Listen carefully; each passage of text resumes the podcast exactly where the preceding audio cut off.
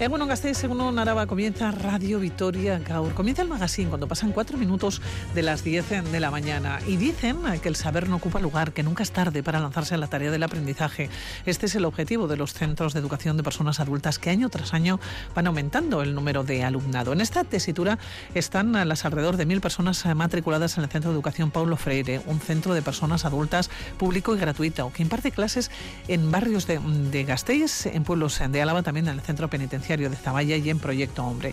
Las expectativas son, diferentes, unos buscan aprender el idioma, otros sacarse el denominado graduado escolar, cuando ya casi casi, casi, casi estamos pensando en lo que vamos a hacer el próximo año. Tener en cuenta que mañana comienza la matriculación, esa prematrícula que es necesario para poder eh, saber, para poder aprovechar los minutos que nos eh, quedan. Nosotros nos centramos y nos acercamos a estos eh, centros. Empezamos a pensar ya qué vamos a hacer el próximo curso. Se lo contamos. Nos acompañan Radio Vitoria Gaur. Comienza el magazine.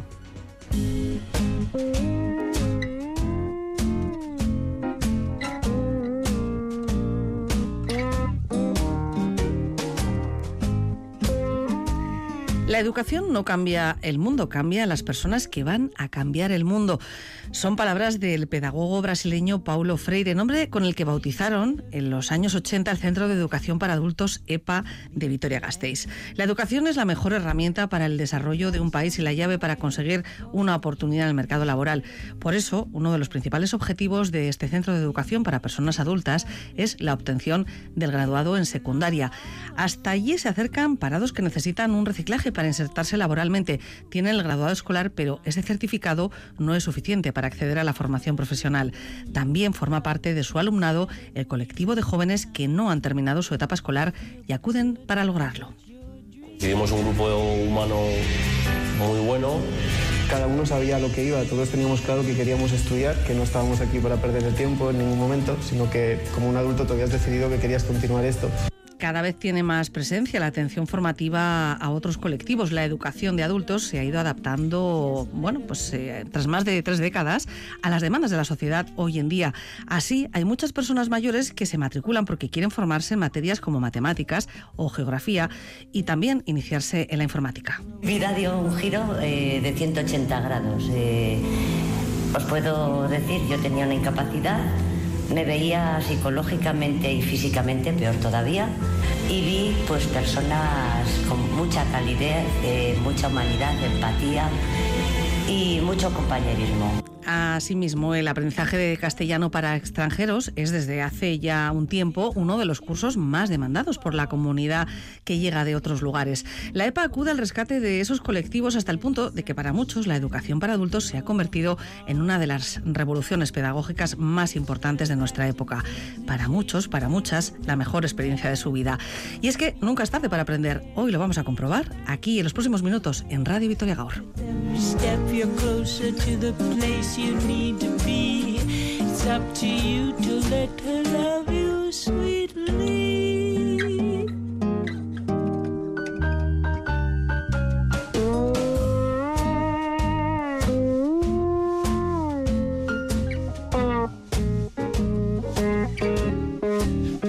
Y finalizamos un curso atípico. Alfredo Sáenz, orientador de EPA, Pablo Freire. Euno, buenos días, ¿qué tal? Euno, muy buenos días. Despedida del curso 2021-2022. Eh, comenzó como un curso raro, comenzó como un curso diferente. En los últimos meses, yo creo, los últimos seis meses aproximadamente, se ha enderezado. ¿Cómo se ha vivido en el EPA, en el Centro de Educación eh, para Adultos? ¿Qué ha cambiado? Pues la verdad es que, bueno, este año sí que ha sido complicado, también el año anterior fue aún más complicado y evidentemente pues hemos tenido diferentes situaciones de a ver de qué manera es en esta metodología activa de aprendizaje que queremos utilizar pues claro ha sido eh, ya sabemos que es una enseñanza presencial es una enseñanza obligatoria pero nos hemos tenido que eh, readaptar nos hemos tenido que reinventar y en muchas ocasiones eh, lo que hemos hecho ha sido una enseñanza online. Entonces, bueno, la verdad es que nos ha servido también como profesorado para aprender nuevas, nuevos aspectos pues que igual no controlábamos, o al menos yo no controlaba hasta ahora. Hablamos de seis barrios de Vitoria-Gasteiz, donde están los centros de educación para adultos. Hablamos de ocho pueblos de Álava. Hablamos del centro penitenciario de Zaballa y hablamos de Proyecto Hombre. ¿Cuántas personas se han matriculado en esta enseñanza arreglada? Y eso se lo voy a preguntar a Marta Musquera. Ella es eh, secretaria del centro, pertenece al equipo directivo. ¿Cómo estás, Marta? Bueno, buenos días. ¿Cuántas personas se han matriculado este año? Pues mira, eh, antes has mencionado tú que mil personas. Bueno, vienen a ser dos mil, porque sí, porque tenemos una enseñanza arreglada y otra no reglada, ¿no? Entonces, uniendo las dos enseñanzas, pues al final son como mil y mil alumnos y alumnas y eso es lo que esperamos reunir también de cara al nuevo curso. Bueno, si echáis la vista atrás, Alfredo, Marta, ¿cómo han sido estos 35 eh, años en principio? ¿no? Lo que comenzó con unas aulas prefabricadas eh, que canalizaron el momento la demanda para la obtención del grado escolar, entonces era lo que se buscaba. Hoy cuenta con 12 centros en Álava, con una oferta educativa diversa, ¿no? desde preparación de pruebas de acceso a la universidad a idiomas e informática. ¿Cómo lo habéis vivido los años que llevéis, claro, no sé si llevéis 35 años eh, los dos, creo que no, eh, por edad, pero sí que podéis llevar muchos. Sí, bueno, yo creo que es un... No, yo no llevo mucho tiempo, pueden ser 6, 8 años, pero a lo largo de la historia que comenzó la andadura en esas aulas prefabricadas que has mencionado, pues sí que se ha ido transformando de la misma medida que se ha ido transformando nuestra sociedad. Y de ser un centro en un principio que como lo, muy bien has dicho tú, que, acogía a personas que querían eh, sacar el grado escolar o simplemente que querían alfabetizarse porque en aquel momento pues había todavía mucha mucha gente de aquí de Vitoria que no estaba que no estaba alfabetizada. Y, de esa andadura la transformación hasta este momento ha sido enorme ya que ahora sobre todo acogemos pues eh, alumnado que pretende sacar el, grado de escolar, el, título de la ESO, digamos, pero sobre todo eh, acogemos a personas que vienen de otros lugares y que aprenden castellano y luego que lo necesitan para vivir, para relacionarse, para trabajar, ¿no? Sí, sí, pero que luego continúan los estudios y llegan a, a obtener también el, título ESO, incluso pues para acceder más fácilmente al empleo por medio de una formación profesional. Os habéis ido adaptando ¿no? a las necesidades de los adultos, de las adultas, ¿no? de los alumnos. a, lo que ha dicho Marga, es que, claro, el perfil del alumnado, yo eh, solamente llevo dos años, este es mi segundo año, pero el perfil del alumnado que, me llega al despacho es un perfil de alumnado extranjero, eh, la mayoría de, eh, de ellos. antes Em, por lo que tengo entendido era un perfil de alumnado pues que igual podía ser más de Vitoria, que no había podido conseguir el título de la ESO eh, por diferentes circunstancias personales em, y bueno pues ahora sí que es verdad que al despacho no suelen llegar pues ese alumnado extranjero pues, que, necesita esa orientación para, para poder realizar esos estudios y continuar. ¿Cómo se orienta? El papel del orientador en un centro de estas mm. características, porque el perfil ha cambiado, va cambiando, hay que ir adaptándose ¿no? a los nuevos tiempos y a las situaciones que se van creando. ¿Cómo se orienta? Pues la orientación, para mí, una característica principal y que no tiene nada que ver con los centros ordinarios es a partir de una hoja de ruta. Eh, el Pero cada uno tiene la suya, ¿no? Exacto, hay que escuchar de dónde vienen, de dónde parten. Puede haber alumnado que te venga con un título de su país, quizás lo tengan que homologar, otros que te vienen sin título, otros que igual ni están alfabetizados en su propio idioma, con las dificultades que eso entraña el no alfabetizado ni en tu propio idioma. Por tanto, la pregunta que me haces es fundamental establecer a cada persona una hoja de ruta, pero además eh, indicándole que en la vida en esta hoja de ruta académica puede haber eses, pero tenemos que tener un principio y tenemos que tener un final. Evidentemente, mm, en muchas ocasiones las expectativas que tiene nuestro alumnado son superiores a las que verdaderamente pueden realizar o quieren terminar los estudios de una forma muy rápida y claro, eh, no es posible porque sus competencias no son las adecuadas para hacerlo tan rápido. Hoja de ruta, fundamental en la orientación. te estaba pensando en aprendizaje de un idioma para personas que quizás no conocen nada, ¿no? Cuando llegan aquí a Vitoria-Gasteiz, ¿cuánto tiempo? Aproximadamente. ¿Cuánto tiempo necesitan para.? Bueno, pues cada uno. Dependerá de cada, cada persona. tiene su ritmo. Hay, hay alumnos y alumnas que nos llegan sin saber nada y que en poco tiempo eh, es increíble la, mm, la manera, la facilidad que tienen para aprender. Es la necesidad, ¿eh? Exactamente. Y luego también otras personas igual que igual en edad, que igual les ha pillado un poco más mayores, igual les cuesta un poco más, pero, pero sí que van avanzando. Nosotros contamos con un proyecto innovador, rozando la excelencia y gracias a esto pues eh, sacamos muy buenos resultados de nuestra alumnado. Bueno, hablaba de ese perfil del alumnado que ha cambiado en los últimos años. Claro, ¿qué buscan en el centro? ¿Cuáles son los estudios que más les interesan? Estamos hablando de un público adulto, lo hablamos de búsqueda de trabajo, de integración, de afán de conocimiento. Pero ¿cuáles son los estudios eh, donde prácticamente eh, no tenéis ya sitio? Que tenéis que decir, bueno, que tenemos que poner números clausos porque no hay manera, no, no, no podemos abarcar tanto. Bueno, nosotros intentamos abarcar todo, porque, por ejemplo, para, para el programa de castellano para migrantes, que es donde tenemos más cantidad de alumnos que vienen... es el programa estrella. Sí, y, y, entonces sí que a principio de curso, en la matriculación, pues mm, tenemos mm, una, una, lista de espera, porque claro, los, los grupos se llenan. Y lo que pasa que luego siempre con el, el con la evolución del curso acaban pues abandonando porque les sale un trabajo, luego, luego retornan, pero siempre vamos haciendo hueco para todos. De esa lista de espera tiramos y siempre tenemos las aulas llenas y siempre hay gente que puede acceder porque les llamamos por teléfono en cuanto se queda una plaza libre. Bueno, pues vamos a charlar también eh, con eh, Joana. ¿Cómo estás, eh, Joana? Muy buenas. Bueno, ¿cómo llegas tú a Vitoria? Gasteiz cómo te acercas. Mira, me dicen que te acerques un poquito al micro para que se te oiga bien al micrófono. Vale. Eh, Joana, ¿de dónde eres, Joana? Soy de Nigeria. De Nigeria. ¿Cómo llegas aquí a, a, Vitoria y, cómo te, te, enteras eh, que existe pues como este curso? Porque entiendo que cuando llegaste aquí no hablabas nada de castellano. Vale. Yo llego aquí hace un año y pico, casi dos años ahora. Antes vivía en Vigo tenía mi, mi, cosas en Vigo, pero yo nunca estudié, eh, nunca fui a escuela, nunca fui a ninguna clase de idioma. Hablo castellano de a la calle, entonces es lo que yo sé hablar.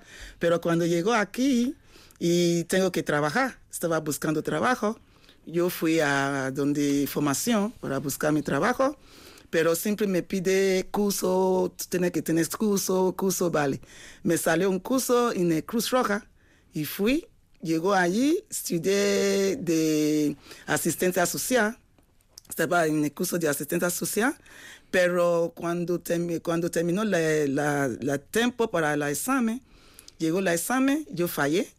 Y la, la profesora me dijo que, Joana, eres inteligente, pero lo que pasa es que tú hablas un poco de español, pero no sabes leer muy bien, entonces no entiendes la pregunta que está haciendo. Claro. Tienes que eh, estudiar más para que tú puedas saber eh, cualquier curso para que te sale y sabe eh, las preguntas. Y me dijo que tengo que ir a EPA para más estudiar, ¿no? Entonces yo dije, pero Ahora con mi edad, tengo casi 50 años. Para huevear. Eres joven, Joana. Bueno. Nunca es tarde. ¿eh? yo dije que para huevear estudiar con mi edad, vale, yo voy a intentar. Entonces llegó a EPA, eh, me matriculé, casi no pagué nada, es gratis. Y cuando empecé, me empieza viendo la cabeza, todo lo que ya olvidé hace muchos años de mi país y las pasado, el principio, el futuro, esas cosas que... De los verbos. De los verbos, estas cosas que yo nunca hablaba en la calle. Yo no sabía que, yo pensaba que hablo muy bien español. Pero cuando llegó a EPA, yo, ahí yo enteré que yo no hablo tan bien como yo pensaba. Como mis amigas también pensaban que soy el mejor. Entonces, entonces, eso fue lo que pasó. Desde aquella que llegué a EPA, ya se hablé mejor, ya se lié ahora. También yo sé ahora res- responder las preguntas que antes yo no sé nada, nada, nada de esas cosas que llevo muchos años sin pisarme la clase. Entonces ahora estoy mejor, hablo muy bien, mejor que antes. Yo sé leer muy bien ahora y también yo sé escribir, porque antes yo no sé escribir bien español, porque en mi país hablamos inglés, es totalmente diferente. Claro, Y ¿cuántos, ahora cuántos idiomas hablas, Joana? hablo inglés y español. Solo los dos idiomas, sí. Pero ahora estoy mejor con la ayuda de la eh, escuela de EPA. Me ayudó mucho para, para tener más experiencia. Ahora estoy preparando para irme a cualquier curso porque ya tengo mucho, mucho idea de, de lo que me voy a, a aprender allí. Porque antes no tenía nada, nada, nada de idea de lo que me enseña en la escuela de Cruz Roja. Oye, te iba a contar, eh, te iba a preguntar, eh, Joana, ¿esto te abre las puertas pues para trabajar, para no, para, para, para integrarte también, ¿no? Para, para... Sí, me abrió muchas puertas porque cualquier cosa que tienes que hacer aquí, por ejemplo, si quieres hacer carnet de conducir, tienes que saber leer. Si no, ¿cómo vas a eh, responder las preguntas? Si quieres hacer cualquier formación, tienes que saber leer, tienes que saber escribir. Entonces, estas cosas tienes que primero ir a aprender castellano, tienes que estudiar, es muy importante. Pero muchos africanos pienso que llega aquí hay que trabajar, dinero, dinero, no, dinero no es todo, porque llega un momento que te falta esas experiencias, te haces preguntas eh, con español, te, está- te tienes que escribir, tienes que leer, y si no sabes esas cosas, es como tienes que volver a clase, está bien, tienes que volver a estudiar. El año que viene sigues en el. Sí, yo sigue, claro, yo voy a seguir, yo voy a seguir porque eh, de momento estoy muy bien, pero quiero eh, ponerme más, estudiar más. Además, estoy disfrutando porque estoy aprendiendo mucho. Aprendí muchísimas cosas que yo no sabía antes. Ahora estoy mucho mejor que año pasado. Bueno, Joana, ¿cómo te va la vida aquí en Vitoria? Cuéntame. La vida aquí en Vitoria me ¿qué gusta. ¿Te gusta? ¿Qué tal te va? ¿Tienes eh, ya, quiero decir, amistades, eh, amigas? Sí, en la EPA yo allí tengo muchas amigas, desde allí tengo muchos amigos también, sí, me va bien, me va bien. ¿Estás contenta? Sí, estoy muy contenta. ¿Trabajo, Joana? No, estoy estudiando. Si no hago las, los eh, cursos, no puedo trabajar. Primero hay que hacer eh, curso, pero antes de hacer curso tienes que aprender castellano. Tienes que saber leer, escribir. Si no, ¿cómo puedes responder las preguntas de, De, de- para hacer cualquier examen, ¿no? Claro, para hacer cualquier examen. Entonces es muy importante aprender castellano y estudiar también. Es Bueno, importante. Marta, eh, fíjate- Alfredo, fíjate, fíjate que no, no, yo creo que hablas muy bien, eh, Joana. Sí, Eh, me ayudé mucho, ¿eh? El año pasado no habló tan bien, ¿eh? Pero Estoy además mejor. de hablar muy bien, fíjate, la hoja de ruta tan clara que tiene. O sea, sabe lo que es lo importante ahora para llegar y obtener un objetivo. O sea, Sí. es que es sensacional. Sí, sí, sí.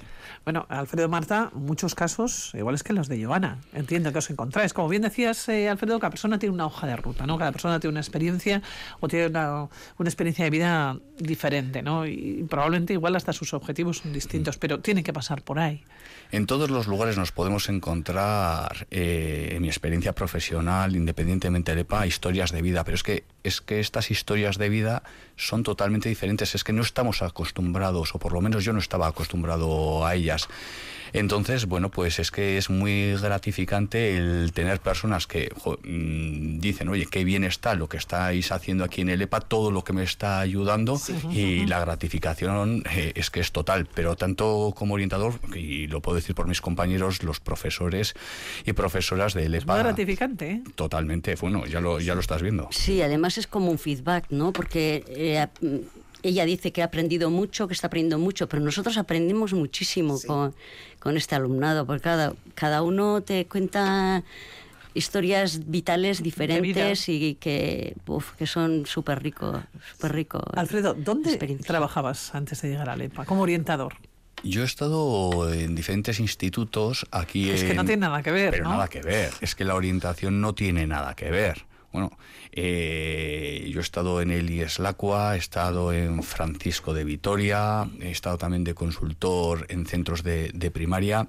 Y claro, el trabajo con el alumnado, pues hasta los 16 años, 17 años, no tiene nada que ver con, con las personas adultas. Es que para empezar, es que como estáis viendo, es que ellas quieren es que quieren. Fíjate, Entonces, tengo la sensación que es que es más fácil. Que es más fácil porque efectivamente sí. la motivación de las personas que se apuntan a LEPA es diferente. Cuando estás en el instituto bueno, y tienes 14 años y 15 años, bueno, es por inercia. Pero es más fácil de forma, de forma relativa. Eh, y me explico. En los centros escolares ordinarios eh, de primaria, de secundaria, mmm, cuando mmm, el alumnado tiene ciertas dificultades, o sea, podemos hablar eh, eh, de diagnósticos y demás, de dislexias, que nos las podemos encontrar también, de eh, TDAHs, que nos los podemos encontrar también. Eh, pues tienen recursos, tienen recursos.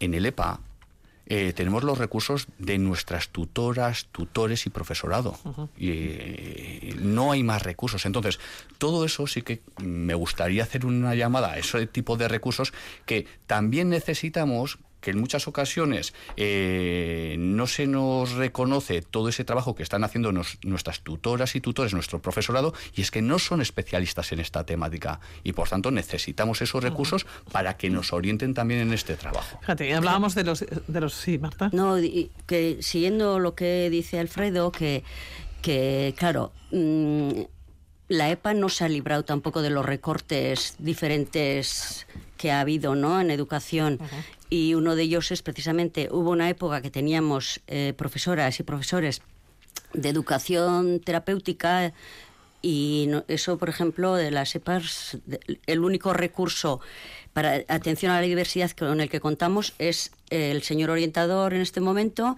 y si no, pues los apoyos que podemos nosotros organizar con nuestro horario y siempre con mucha saliendo mucho de nosotros y de nosotras uh -huh. y poniendo de nuestra parte. Hablamos Pero... de 12 centros en Álava, de los que seis están aquí en Vitoria, el resto, eh, bueno, pues se encuentran en distintas localidades sí. alavesas. Y hablando de perfiles también, claro, estáis en la cárcel de Zavalla. Ahí el perfil es absolutamente distinto, ¿o no, Alfredo?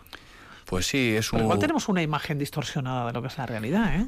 Bueno, en, en Zavalla nos encontramos con, al, con alumnado que, bueno, pues sí que tienen su situación vital y por algo están allí, pero eh, es alumnado que mmm, los que están apuntados verdaderamente quieren hacer algo mientras están presos. Entonces, bueno, pues, pues la verdad es que, que bueno, pues, pues sirve para formarse, para, para eh, el tiempo que están en la cárcel, eh, aprovecharlo y que les pueda repercutir después sí, cuando salgan. De hecho, salen muchos y muchas con el título de la ESO. ¿eh? Ahora, justo a final, a final de cada cuatrimestre es cuando se hace la relación de títulos que el alumnado titula y, y bueno, es una gran satisfacción para nosotros ver que, han aprovechado el tiempo de estar allí y... Claro, porque lo que está diciendo Marga también es muy importante. Fijaos que en un centro ordinario eh, el curso académico pues es un curso académico de, de un año, pero aquí eh, en el EPA para obtener un curso en cuatro meses un curso lo puedes obtener en cuatro meses. Por lo tanto, en un año entero podemos hacer dos cursos, ¿vale? Por ejemplo, tercero y cuarto de la ESO lo podemos hacer eh, en un solo año. Entonces, eso es algo que también debe sí, incentivar al alumnado para, para poder... Bueno, eh, Joana, ¿en qué curso está? ¿En primero? En... Impreso. Bueno, Joana está participando en un nuevo, un nuevo grupo que estamos experimentando nosotros también, que sí. se llama Grupo Piloto de Inmersión en, en, sí inmersión lingüística y, y claro, el, el, tipo de alumnado que digamos que ponemos en esos grupos tiene que estar alfabetizado, tiene unas características, alfabetizado de entrada y en, en alfabetizado en, en, castellano, porque claro, algunos vienen alfabetizados pero no en castellano. Sino que vienen efectivamente de, con su idioma, ¿no? Eso es, pues árabe o cualquier... Y entonces, pues bueno, en, en el, grupo, lo el, el, experimento, digamos, o el piloto es como para un año. Y, y, luego ya a partir de ahí, depende de qué nivel esté de castellano, y ya con el bagaje que tiene ese alumno o esa alumna, pues puede acceder pues a algún curso de la ESO ya o, lo que sería en enseñanza arreglada, últimos cursos de primaria o ya para la ESO. Bueno, el perfil es absolutamente diferente de las alumnas, de los alumnos, y tenemos uno al otro lado de lo telefónico. Él es eh, camionero, se llama Eduardo, Eduardo Montalvo. ¿Cómo estás, Eduardo? Buenos días, ¿qué tal? Hola, buenos días a todos. Bueno, ¿dónde estás ahora mismo? Pues ahora mismo estoy parado en Burgos, un área de servicio. Mm, me hubiera gustado estar ahí personalmente, pero... El trabajo es el trabajo, Eduardo. Cosas de la responsabilidad, sí. Bueno, Eduardo, ¿por qué te apuntas tú en el EPA? Cuéntame, ¿cuál, es, cuál era tu situación o cómo estabas eh, viviendo? ¿Qué años tienes, por cierto, Eduardo? Mira, yo tengo 38 años. eh, os voy a contar un poco mi historia, un poco resumida. Eh, yo de joven eh, pues empecé a estudiar coincidió la época en la que se trabajaba, se ganaba dinero, no importaban los estudios, teníamos buena calidad de vida, teníamos, bueno, vivíamos bien. Eh, ¿Qué pasó? Pues con el tiempo pues evoluciona. Evolucionas, he tenido familia, me he hecho mayorcito y te encuentras que yo, por ejemplo, soy un chofer profesional, conduzco muy bien, pero hay ciertos sectores a los que no puedo acceder porque no tengo graduado. Por ejemplo, no puedo ser chofer de tu visa, no puedo entrar a muchas empresas que me piden como registro graduado. Eh, entonces me planteo las opciones de sacarme el título. Eh, una de ellas, el EPA. El EPA nos da, nos da un soporte, un soporte muy personalizado a la hora de estudiar, eh, que la verdad que yo recomiendo a todo el mundo. Ha sido una experiencia súper, súper positiva, ha sido una experiencia muy enriquecedora a todos los niveles, a nivel académico, a nivel personal. Y me parece que es, vamos, la mejor opción que tenemos a nuestro alcance para los que no hemos querido estudiar en nuestra época. Oye, Eduardo, eh, creo que, que, has terminado ya el eh, cuarto de la ESO, cuéntame. Sí, eh, bueno, yo empecé con tercero, porque, bueno, yo estudié, no, dejé de estudiar a medias. Eh, cuando empecé, la verdad que empecé un poco asustado con el, con el tema de las clases, porque, bueno, mis compañeros tenían de estudiar y de tener, tener un nivel un poco más alto, tenían experiencia fresca. Yo entré a clase y me, encontré allí pues, pues con polinomios, con ecuaciones de segundo grado, con cosas que, joder, que no sabía ni de qué hablaban. Y de hecho, el primer día de reconocer que casi abandono. Hablé con un profesor mío, con mi profe Raúl, y le dije, mira, creo que me he equivocado, tampoco es tan necesario el graduado, hasta ahora he vivido bien. Y, me dijo, no, no, tío, ya estás aquí, pues lo vas a intentar, ¿sabes? Y si no lo consigues, pues pasarás al tercero. Y, y, empezarás cuarto con conocimientos, empezarás cuarto con una base buena, empezarás, pero lo harás bien. Entonces no te precipites. Y efectivamente, pues empecé a trabajar, empecé a currar, empecé a hacer ejercicios, empecé a... Pues la verdad que me lo tomé bastante en serio, ¿eh? Y pues trabajando, preguntando, tutoriales, dudas a mis profesores, dudas a todo el mundo, compañeros, apuntes, tal, y bueno, y, dio su resultado. La verdad que, que casi ahora te puedo decir que me resultó fácil. Oye, Eduardo, ¿cómo se lleva eso de trabajar, de tener familia, de tener amigos? También entiendo, y de estar estudiando, porque claro, hay que... es la peor parte del EPA. Claro es la peor parte del EPA porque antes eh, nuestra obligación era ir al cole, hacer la tarea, y merendar, y ir al cole y, era solo eso. Entonces ahora tenemos que más o que menos tiene una responsabilidad. Yo soy autónomo, trabajo muchas horas. Tenía cuando saqué el título un bebé pequeño, tenía responsabilidades familiares, tenía entonces es muy duro porque pues, yo embarcaba el camión y me iba directamente a clase, tres horas, luego tenía tarea, luego tenía... Entonces es duro. O sea, lo que quiero decir a la gente, pues que, sin trabajar no se lo van a dar, pero que bueno, que aunque sea duro, es, se puede hacer. O sea, ahí es incluso bonito. O sea, quiero decir, con sacrificio. O sea, teniendo muy claro que vas a partir del sacrificio, ¿eh? ¿Y el futuro, Eduardo, cómo lo ves? Porque claro, ahora ya te veo imparable. El futuro, el futuro, tengo ahí unos proyectos eh, a corto plazo. Eh, quería ser formador de la DGT, quería ser profesor de autoescuela, quería, tenía ahí varias cosillas que de momento pues están ahí un poco en stand-by pero bueno, yo creo que es algo que voy a retomar, voy a retomar en breve, sí. Bueno, ¿vas a seguir estudiando, Eduardo? ¿O de momento ya das por terminada, no, esta faceta de tu vida? Pues Pues no la doy por terminada, pero tampoco tengo nada claro, pero alguna cosilla sí que me estoy planteando. Tengo que hablar con mi orientador y ver un poco qué opciones tenemos. Aquí lo tienes, a tu orientador, Eduardo. Él es el que pues nos va a aconsejar un poco pues nuestras posibilidades, nuestras, bueno, pues un poco por lo que viene siendo un orientador, ver qué opciones tenemos, ver qué, qué cosas podemos hacer. Sí, que en ese sentido sí que quiero dejar claro a todos que el EPA eh, es un centro que bueno que trabaja con adultos y que no es estudiar y ya está o sea nos da un soporte eh, diario por mail por teléfono por tal todo lo que necesitemos y eso es importante ¿eh? o sea que bueno, pues Eduardo, no sé, ¿te queda mucho camino por delante? ¿Estás en Burgos ahora mismo? ¿A dónde vas? bueno, pues tengo que ir a Irún y luego a Pamplona, o sea que... Irún, bueno, Tienes un ratito, tienes unas cuantas horas por delante. sí, sí, sí. Bueno, que un abrazo desde aquí, desde Reditoria y ánimo, ¿eh? Un, saludo a todos. Gracias. Muchas gracias, Eduardo. Agur, agur. Gracias, adiós. Agur, Eduardo. Bueno, pues eh, pasan 34 minutos de las 10 de la mañana. Vamos a tener que, despedirnos. Ha sido un placer ¿eh? poder comenzar el lunes, la semana, hablando de Lepa, ¿no? Y conociéndole a Joana, y conociendo también a Eduardo, conociendo a Alfredo, Marga. Ha sido un placer, ¿verdad? Igualmente, yo quería, yo quería recordar para terminar que mañana empieza el plazo de matrícula del 21 al 30 de junio. El horario es de 11 a 1 de la mañana y de 5 a 7 de la tarde. Y finalmente decir que el día 28 de abril, para que, eh, aquel alumnado eh, que quiera realizar el acceso a la universidad para mayores de 25 años, para mayores de 45 años o ciclos formativos de grado superior, podrá venir a una charla que vamos a dar el día 28 de junio a las 10 de la mañana. ¿vale? es que has dicho 28 de abril y yo ya me he ah, asustado. Ah, perdón, no, no, no, de junio. 28 de abril he dicho, uy, si esto es San Prudencio. San Prudencio. ¿Qué estará pensando? Estabas pensando en fiestas, ¿eh? En fiestas, sí. estoy viendo.